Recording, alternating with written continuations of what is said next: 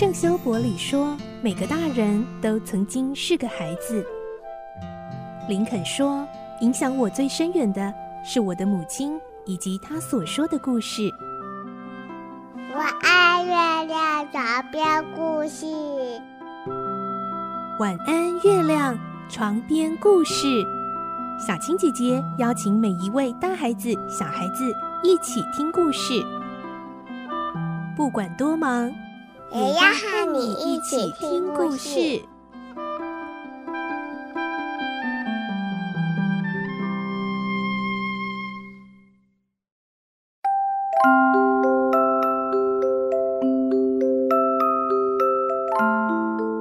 晚安，欢迎你和我们一起听故事。我是小青姐姐，我们继续来听《孤女努力记》的故事。今天是三十四集，我们会听到蒙达福老先生虽然不知道佩林就是自己的孙女，但是已经把佩林当作是忘年之交。秘密信件也只放心让佩林翻译读给自己听，甚至让佩林替他代笔回信给神父呢。来听今天的故事。《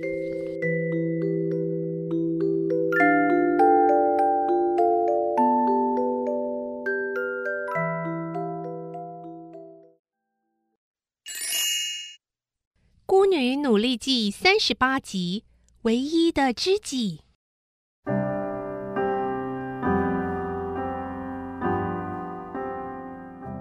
过了一会儿，彭达福老先生说：“哦雷利啊，你可以把法文翻译成英文吗？”“嗯，如果不是太难的文章，可以的。”“那么电报呢？”“我想我写得出来。”哦，好，呃，你就坐在那一张小桌子前面写吧。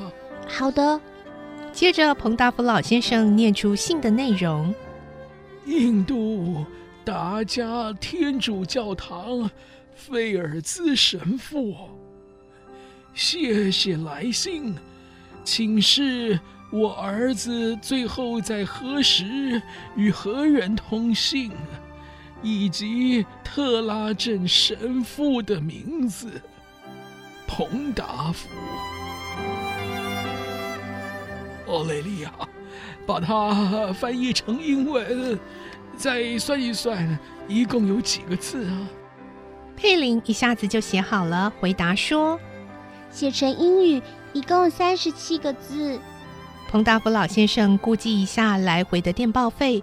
就依照数目递给佩林，说：“呃，麻烦啊，你亲自把这一封电报送到电报局，仔细的读给发报生来听，呃，不要弄错了啊。”佩林匆匆忙忙的走出了办公室，看到泰威尔厂长，佩林并没有多加理睬，就走了过去。哎。那你到哪儿去啊？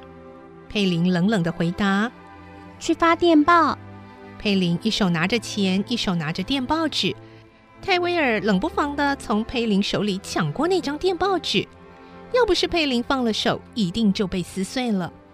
泰威尔急忙打开看，发现是用英文写的，就怒气冲冲的丢还给佩林。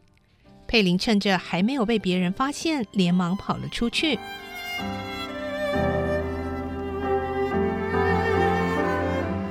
完电报回来，彭达福老先生还等在那里。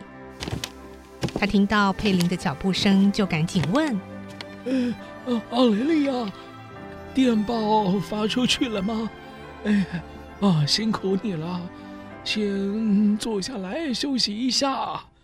哎，我有一件事情想问你啊。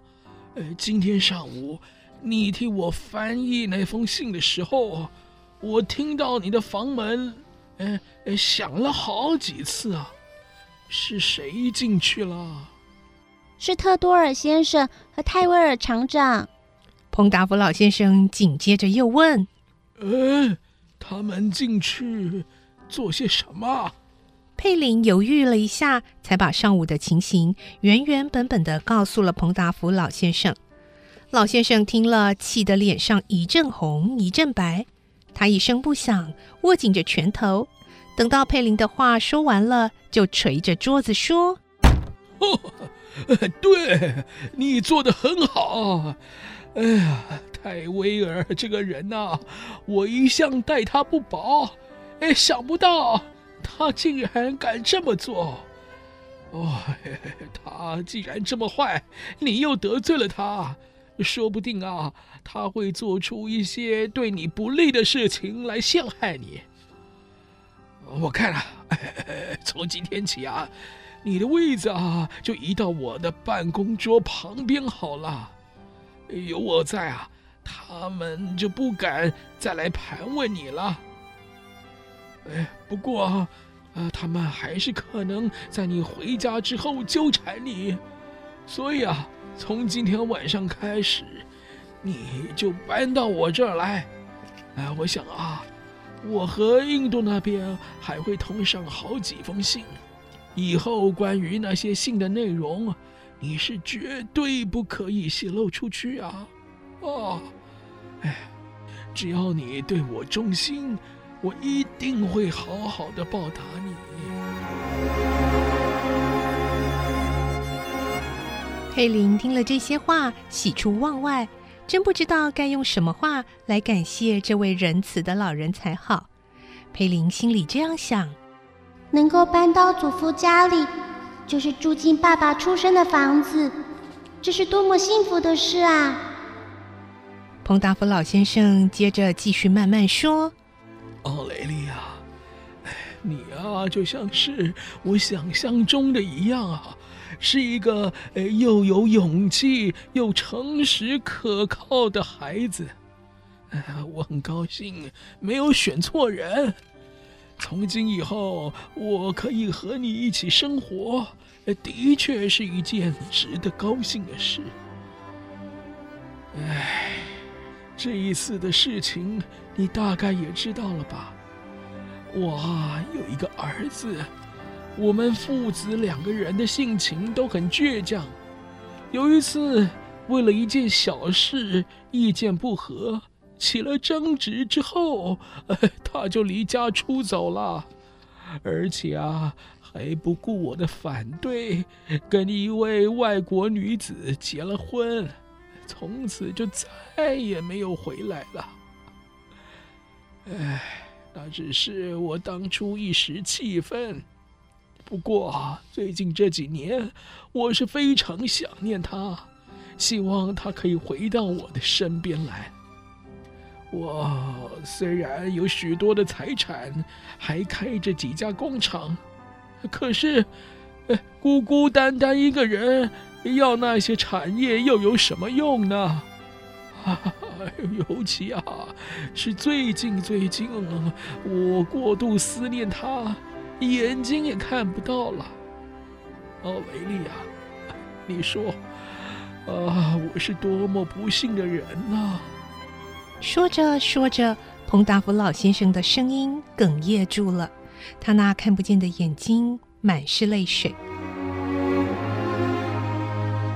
佩林同情祖父的遭遇，不由得一阵心酸。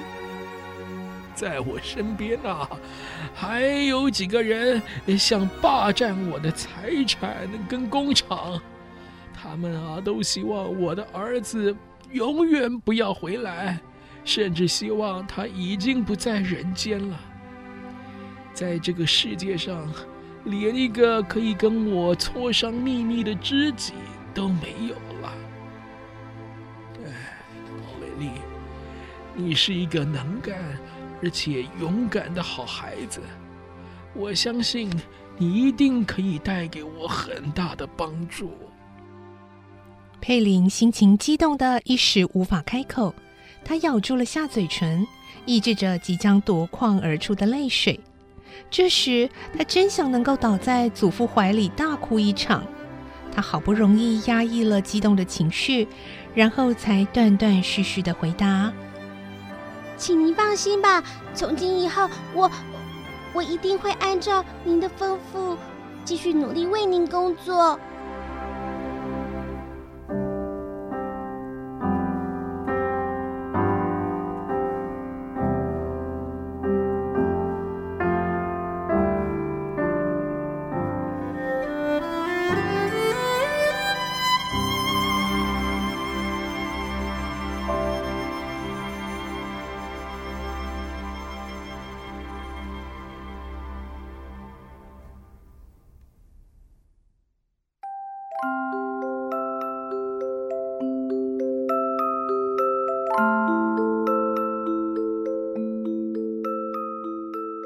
今天的故事就听到这里喽，明天再继续来听《孤女努力记》的故事。